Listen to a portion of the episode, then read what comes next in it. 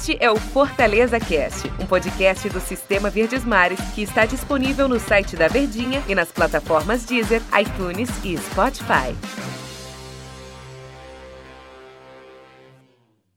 Pessoal, prazer, eu sou o Antero Neto, estamos começando mais um episódio do Fortaleza Cast, episódio de jogo, né, de pré-jogo na verdade, episódio em que a gente vai falar da bola rolando, e é muito bom a gente ver a bola rolando, é muito bom a gente ver as nossas equipes em ação, no caso aqui, já que a gente trata nesse espaço exclusivamente do Tricolor, de ver o Fortaleza em ação. A gente não tem essa oportunidade, não acompanha treino, não é possível, tal, então nos jogos é que a gente acaba tirando as dúvidas, é que a gente tem as nossas percepções sobre o time.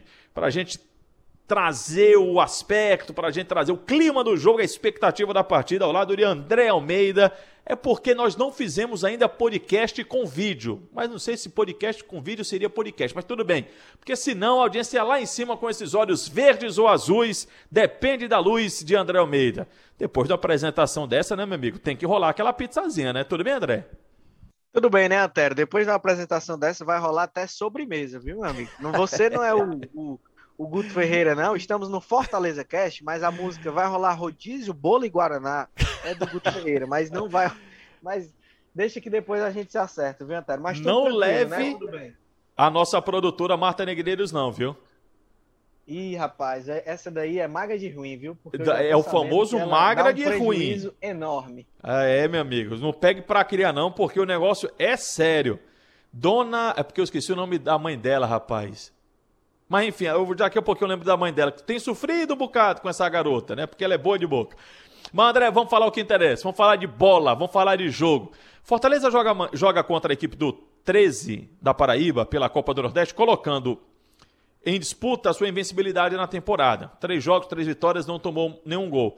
Esse jogo contra o 13 da Paraíba, ele tem esse aspecto só da competição, só do jogo. O que, que esse jogo pode representar para o time do Fortaleza, André? Tem mais coisa envolvida, Antero. Como já teve é, nos últimos jogos do Fortaleza aí contra é, o Atlético Cearense, contra o Sampaio Correia e também na estreia contra o CRB.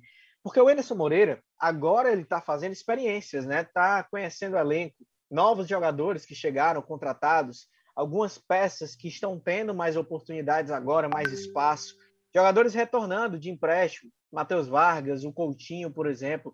Então, é o momento que o Anderson está encontrando, está buscando, melhor dizendo, encontrar a melhor identidade do Fortaleza. Então, acaba que ele faz algumas experiências, alguns testes para ver como é que tem sido a resposta desses jogadores e à medida que ele vai tomando as suas percepções, ele vai moldando o Fortaleza ideal. Então você falou que tem só três pontos em, dis em disputa, digamos assim, é um jogo que vale mais do que é, esses três pontos da Copa do Nordeste.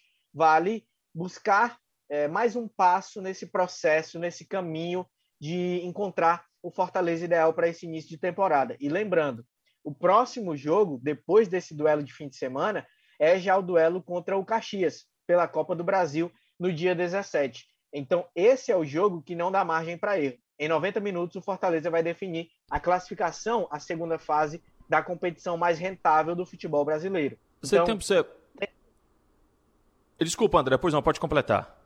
Não, então tem muita coisa envolvida para o dia 17, que lá não tem margem para erro. Agora é possível sim se imaginar que algumas experiências, algumas mudanças podem ser feitas. Então, isso também está tá, tá no contexto, Antero, desse jogo.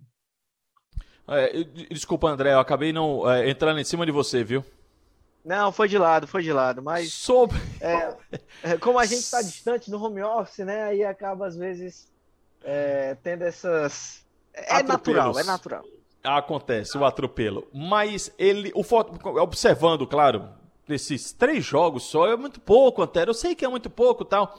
E eu não sei, às vezes eu fico colocando uma responsabilidade e fico me perguntando, fazendo essa, essa análise comigo mesmo, conversando comigo mesmo, se eu não estou sendo muito exigente, se eu não estou sendo muito.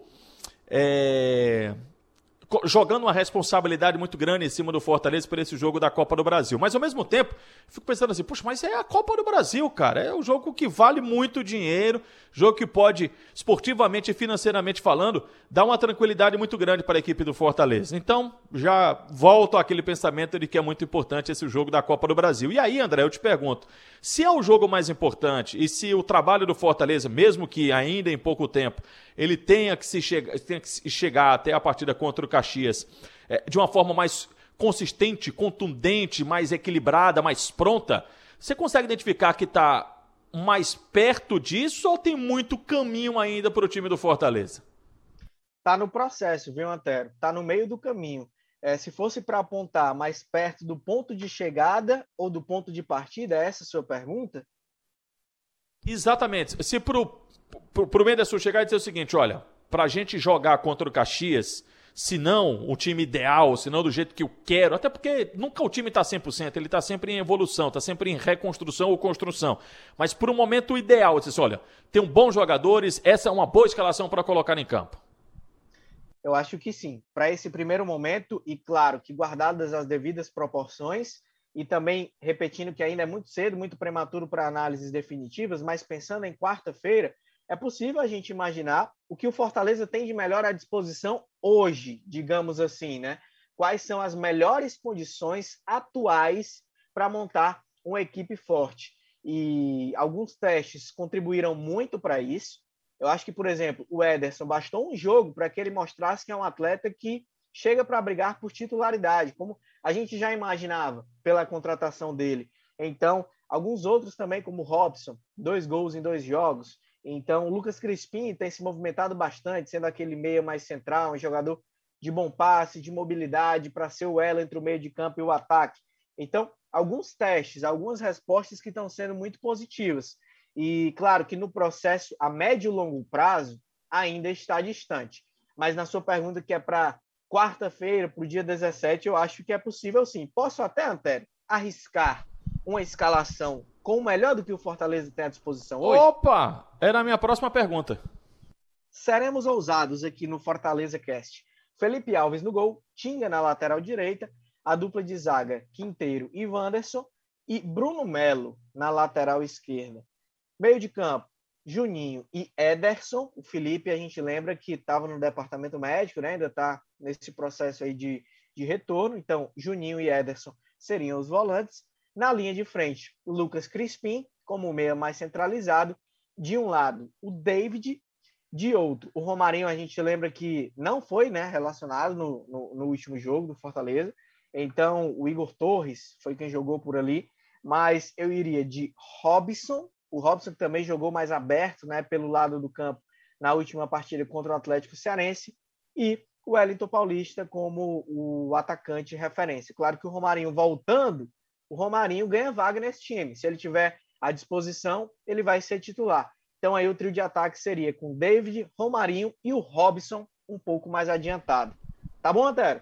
Tá ótimo. E nem acho que você foi ousado não, viu, André? Porque se a gente observar, você colocou de diferente Crispim, Ederson e Robson em relação à temporada anterior. Então você tem 70% do time do Fortaleza aí que estavam no ano passado. Beleza, o Wanderson não era titular, o titular era o Paulão, mas o cara que já está há algum tempo. E eu, se você disse que ia ser usado, eu vou ser corneteiro. Acho que o Fortaleza ainda precisa. Já fez sete, eh, já fez sete contratações. Aliás, até pontuar, né? Confirmado mesmo, Iago Pikachu foi anunciado pelo time do Fortaleza. Uma notícia que a gente já sabia que ia se concretizar em, em algum momento. Então, confirmado o Iago Pikachu. E aí eu vou ser o corneteiro de que Fortaleza já fez sete. Mas a mudança, para mim, ela precisa ainda ser maior, viu, André?